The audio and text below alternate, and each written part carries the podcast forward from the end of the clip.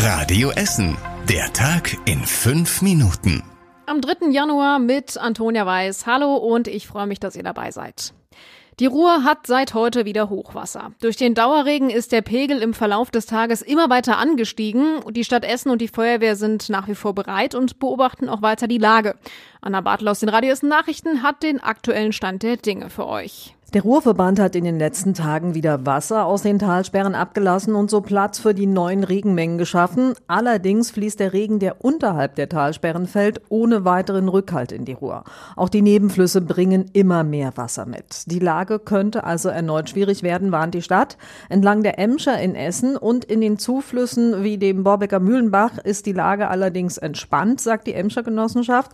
Die Regenrückhaltebecken sind voll. Das Wasser fließt deshalb auch auf die dafür vorgesehenen Flächen neben den Bächen. Durch den vielen Regen gab es heute auch Probleme im Bahnverkehr. Bei der S9, der S6 und dem RE49 sind die Züge teilweise ausgefallen oder verspätet gefahren, weil Bäume auf den Gleisen lagen. Trotz der heftigen Regengüsse besteht aktuell bei uns in Essen aber keine akute Gefahr für die Menschen an der Ruhr und am Dalbach.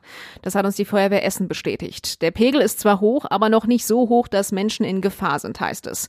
Trotzdem sind viele beunruhigt, haben ihre Keller leergeräumt und parken ihre Autos an höher gelegenen Stellen. Einige haben auch mit Grundwasser im Keller zu kämpfen, so zum Beispiel wie Radioessen-Hörerin Martina aus Kupferdreh. Sie wohnt direkt neben dem Dalbach. Im Keller des Mehrfamilienhauses läuft eigentlich durchgehend eine Pumpe. Ich glaube, an einem Tag vor Heiligabend hat es angefangen. Ja, an manchen Stellen zwischen fünf und sieben, an manchen Stellen eben nur zwei, drei Zentimeter. Und wir wechseln uns ab hier im Haus und versuchen der ganzen Sache Herr zu werden. Der Keller war beim Jahrhundertwasser vor zweieinhalb Jahren komplett bis unter die Decke vollgelaufen. Erst vor wenigen Monaten war alles fertig renoviert.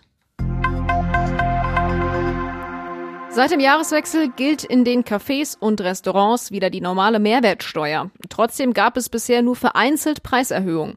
Die meisten Betriebe geben die höhere Mehrwertsteuer noch nicht an ihre Gäste weiter, auch nicht Alex Brambrink von der Finca Barcelona in der Innenstadt, Altendorf und Bergerhausen. Die Kassensysteme, die werden ja am 31.12. umgestellt, aber da wird nur der Mehrwertsteuersatz geändert.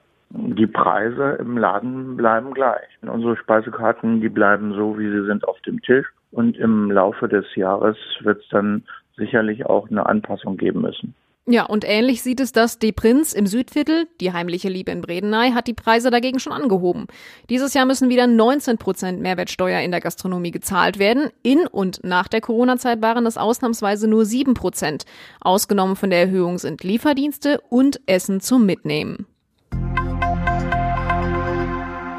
Bei wem von euch nadelt der Tannenbaum das Wohnzimmer schon so richtig voll? Für alle die unter euch habe ich jedenfalls gute Nachrichten. Die Termine für die Tannenbaumabholung stehen jetzt fest. Die Entsorgungsbetriebe sind in der nächsten und übernächsten Woche in allen Essener Stadtteilen unterwegs. Den Anfang machen am kommenden Montag Stehle, Freisenbruch, Horst, Krei und Leite. Die Übersicht mit allen Terminen findet ihr auch nochmal auf radioessen.de. Die Bäume, die müssen abgeschmückt sein und sollten bis 6 Uhr morgens am Straßenrand liegen.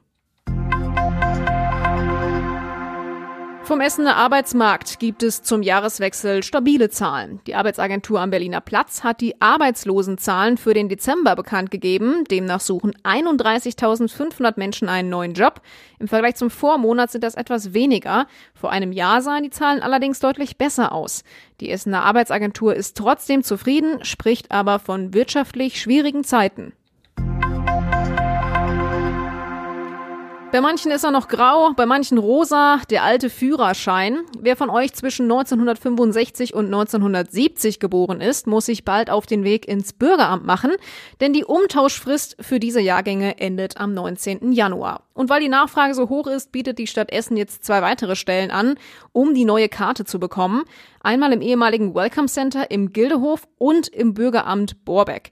Termine könnt ihr online und telefonisch ausmachen. Die Mitarbeiter in den Servicestellen helfen euch aber auch weiter, wenn der Führerschein beschädigt ist, sich euer Name geändert hat oder ihr den Führerschein verloren habt. Und zum Schluss der Blick aufs Wetter. Ja, da ändert sich diese Woche nicht so viel. Heute Nacht ist es bewölkt und es bleibt auch nicht trocken von oben. Die Temperatur geht runter auf 8 Grad. Morgen geht's mit einigen Schauern dann weiter. Die Temperatur steigt auf 9 Grad. Und das waren sie, die wichtigsten Nachrichten an diesem Mittwoch. Alle aktuellen Meldungen findet ihr wie gewohnt auch auf radioessen.de und in unserer App. Ich wünsche euch eine gute Zeit, wo ihr auch seid. Bis dann und ciao. Das war der Tag in fünf Minuten. Diesen und alle weiteren Radio Essen Podcasts findet ihr auf radioessen.de und überall da, wo es Podcasts gibt.